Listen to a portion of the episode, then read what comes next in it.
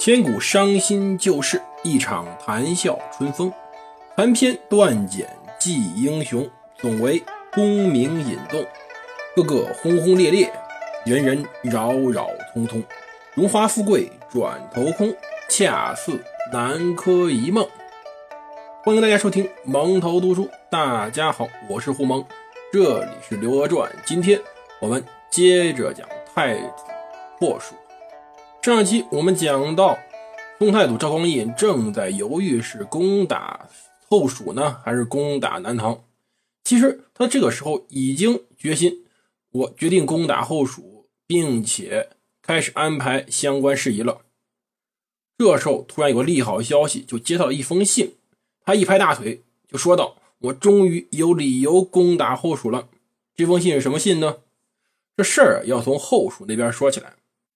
关于对宋朝态度，后蜀那边可以分为两派，无非就是主和派与主战派。其中主和派以丞相李浩为首，他认为应该跟宋朝搞好关系，应该派人到开封去跟宋朝联络一下感情，这样大家和谐共处多么好呢？当然，我们知道天真，要知道赵匡胤是什么人，赵匡胤能说出来那句霸气的“卧榻之侧岂无他人酣睡”的人。怎么会跟后蜀搞好什么关系呢？当然，主战派是不是一定很英明呢？完全不是，主战派其实比主和派还废物。废物在他当时的代表人物王昭远身上。王昭远这时候担任后蜀的通奏使、知枢密使，可以简单认为是一个办公厅主任兼着国防部长的职务。这个人从小就被称为神童，所以呢，非常非常的有野心，也非常的自大。但是自大也得有个限度啊！可是他在蜀中其实也没什么敌人，毕竟环境比较少嘛。在孟尝手下一路平步青云，当上了如今这个知枢密使的职务。他自己常常把自己比作诸葛亮。我们知道诸葛亮年轻时候常常自比管仲、乐毅，但是人家有这个水平。从后来诸葛亮的功业来看，一点都不比管仲、乐毅差。可是呢，王昭远，王昭远这人呢，基本上就是笑料了。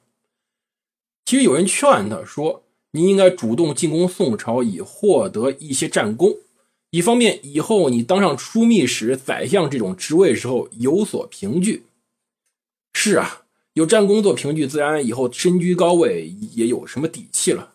在五代十国这个乱世，什么比军功、比战功、比手握军队更为重要呢？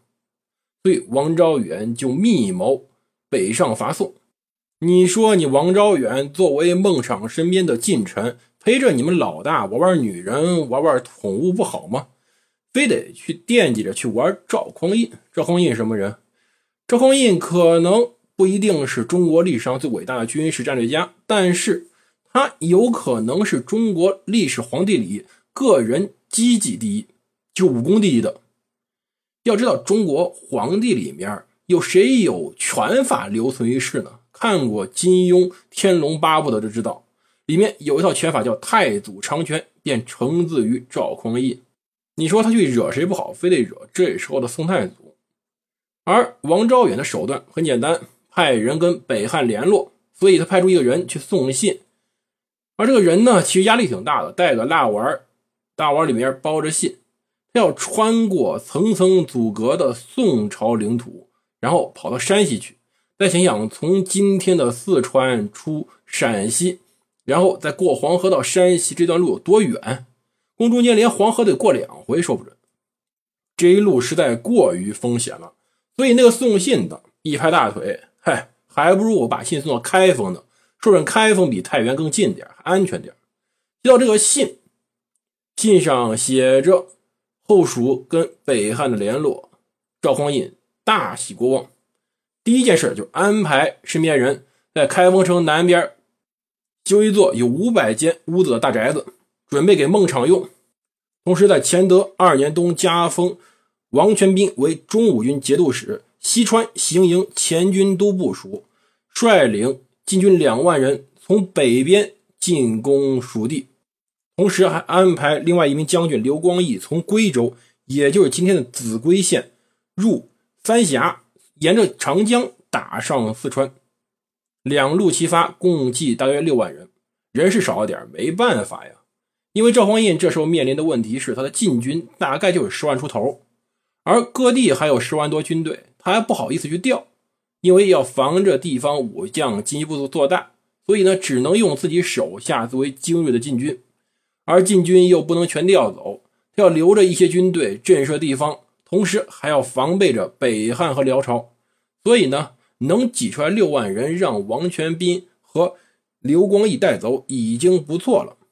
这时候，后蜀的王昭远呢，还做着诸葛亮北伐美梦呢，想一举攻下陕西，以成千秋大业。可是听到了宋军来讨的消息，孟昶听到这个消息以后呢，便召王昭远前来问计。其实当时孟昶的母亲李氏，也就太后，很不喜欢王昭远，他认为这个人纸上谈兵，好谈兵而不好习兵，就是光喜欢空谈，不喜欢去打仗。像今天军迷一样，不知道打仗的深浅。他建议孟昶不要用他，但是孟昶呢，哼，一意孤行，就喜欢用身边这个听话的人。他任命王昭远作为西南行营都统，赵重涛作为都监，韩保正作为招讨使，李进作为他的副手，率领军队到汉中去抵抗北路军。同时呢，让东面由高彦筹坚守夔州。听起来人很多。不好意思，总结一句，全是废物，除了高彦筹、赵重涛除外。这两个人还是有点血性的，剩下人连血性都没有。说句实话，韩保正和王昭远哪儿去打仗的？简直去劳军的。为什么这样说呢？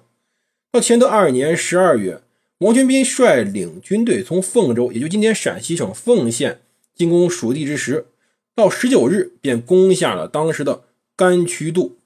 以及万仞、燕子等山寨，同时攻破了蜀地的兴州城，其实就是今天陕西的略阳城。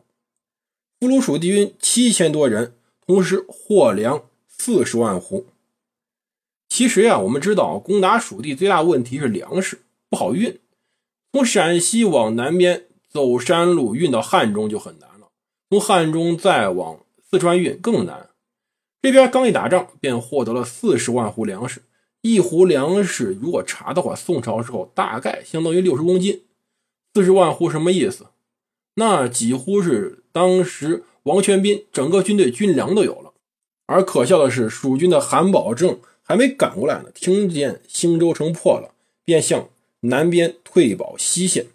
而此时，宋军的先锋大将马军都指挥使史延德率军乘胜进攻三泉寨，在此地，史延德率领军队与率领一万多人的韩保正相遇了，一战便把韩保正军队击溃，在追击途中抓了韩保正以及他的副手康延泽、张万友等。等到宋军打到嘉川时，蜀军彻底害怕了，他把金牛道上的南栈道给烧了。要知道，蜀道难，蜀道难。蜀道本身是没有什么路的，其实都在山上修的栈道，都是木质的。一把火烧了干净，希望通过烧栈道的方式阻击宋军。可是没成想，人家宋军紧接着修了栈道，便追了过去。其实本身宋军商量着是不是要走小路的，就一条叫罗川道的小道。可是当时考虑到这条道过于狭窄，难以齐头并进。向南前进容易出问题，因此实际上呢，是一边修当时栈道，一边从罗川道分兵前往，两军会合。听过我之前讲《曹丕传》《曹仁的朋友都知道，实际上从北往南打四川挺难的，因为一路上艰难险阻过多，更加上蜀道本身难登，不仅消耗体力，也消耗补给，很难从北方直接向南打。可是呢？这种历史总是由人创造的，不光彩的记录也是由人创造的。在那位自比为诸葛亮、做着枢密使梦的王昭衍带领下，蜀军三战三败，非常之惨。宋军感觉就不是打仗打到利州的，感觉是追着一群鸭子追到利州。利州在哪儿呢？利州在今天广元北。其实再往南很近，就是著名的剑门关，也称剑阁。诸葛亮当时所修的这个雄关，地势非常的险要，可以说是一夫当关，万夫莫开。宋军是在当时乾德二年的大年三十带军攻进了利州，这时候呢，赵匡胤在开封城设宴，感觉大雪纷飞，十分寒冷。想到南方攻蜀的将士也非常寒冷，便派身边人把自己穿的貂皮的衣帽送给了当时正在南方的王全斌。要知道，皇帝身在开封，还能想起身在蜀地的将士冷暖，这是多么体贴属下的一种行为啊！士气为之一振。可是士气再为振奋，当时王全斌看到剑门关也是发愁。要知道，剑门关其实就是两山中夹的一个关隘，非常的险峻。他在这里真明白了，当时邓艾也不是发了疯，非得非得从山上往下滚的。他这时候也得想招，正面攻打剑门关实在是太难了，也容易耽误时间，伤亡惨重。而这个时候呢，当时蜀主孟昶听说。北边王昭远三战三败，感觉非常恐怖，便花钱募集了当时身边，也就是成都周边的军队，驰援剑门。为了表示重视，他让太子孟元哲亲自率兵，并且让两个宰相给他做副手。可是这个太子连我们之前提到王昭远还不如，王昭远至少纸上谈兵，还知道打仗是怎么回事这位太子呢，出去是玩的，人家用当时最为。名贵的蜀锦去装点旗帜，把旗杆给包起来，显得非常华贵。同时呢，让人抬着自己的姬妾以及伶人，就是自己的歌舞团数十人，随军一起向北进发。当时成都城中看到这一幕，有人在嬉笑嘲笑太子，实在太过于可笑了。当然，也相信有非常多的有识之士深为忧心，这样怎么可能能打赢仗呢？而那边王全斌攻破利州以后，便开始商讨如何进攻剑门关。当时有人提了一个建议，就是说在义光江东大山中有一条小路，叫做来苏道。来苏道可以直接通过剑门关，绕到剑门关之后，唯一问题便在路上过嘉陵江之时，江对岸有当时蜀军设的营寨。王全斌毕竟是猛将，听闻有这个消息，立马穿上盔甲就想带兵走小道了。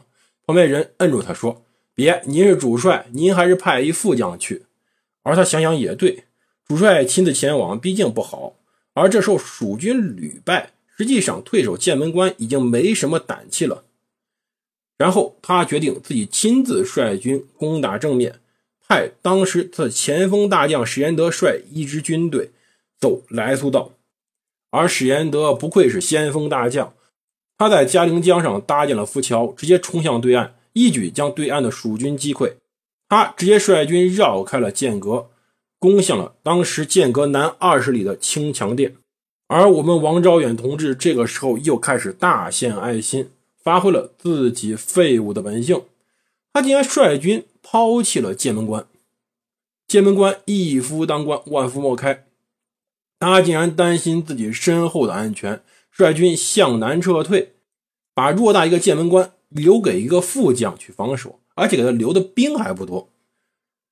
这时候，剑门关外的王全斌一鼓作气攻下剑门关，可能这是剑门关少有几次被正面攻破的案例吧。人家其他几次攻打四川，好歹都是绕道走的，正面攻击剑门关，一般还真没有人有这胆子。可是王昭远成功的让这一记录打破了。可是你退能退到哪儿呢？宋军很快追上，这时候便要迎战了。结果王昭远这时候躺床上起不来了，也不知道是被吓腿软，还是被气得生病了。反正他就在床上起不来床，无法迎战。是他的副手当时的赵重涛布阵迎战。可是呢，很不幸，这时候蜀军已经根本没有一战之力了。赵崇涛不幸被俘，王昭远跑了，跑到东川。而这时候，我们转回宋朝的东路军，也就沿着长江三峡往上打的那条路。其实，某种意义上，这条路更顺。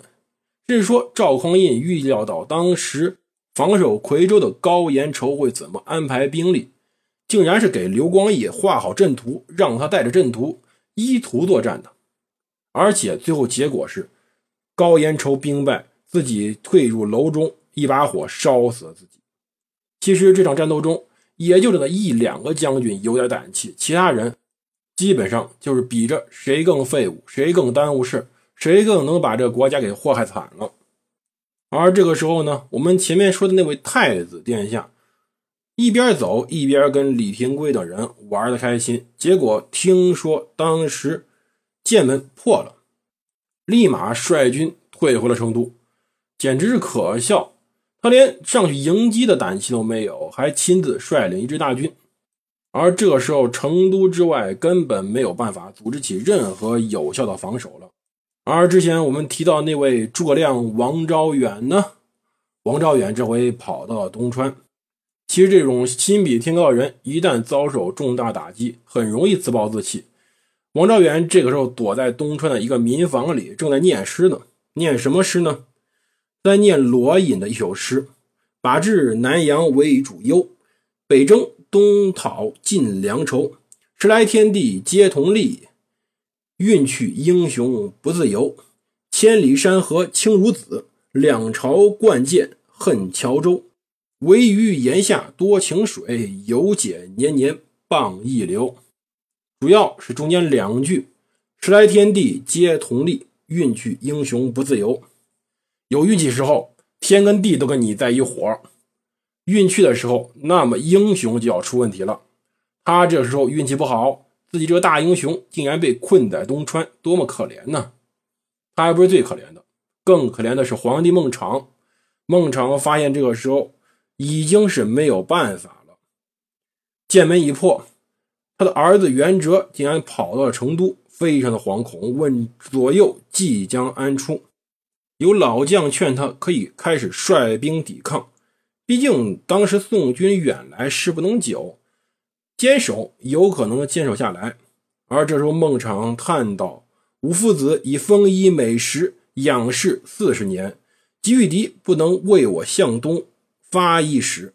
今若故垒，谁肯效死者？养他们这群废物养了四十年，没一个人肯为他拼命的。”孟昶这时候也够忧心了。其实呢，有什么忧心的？本身后蜀我们之前讲过。就一群山西人统治的四川，本身就不怎么稳定。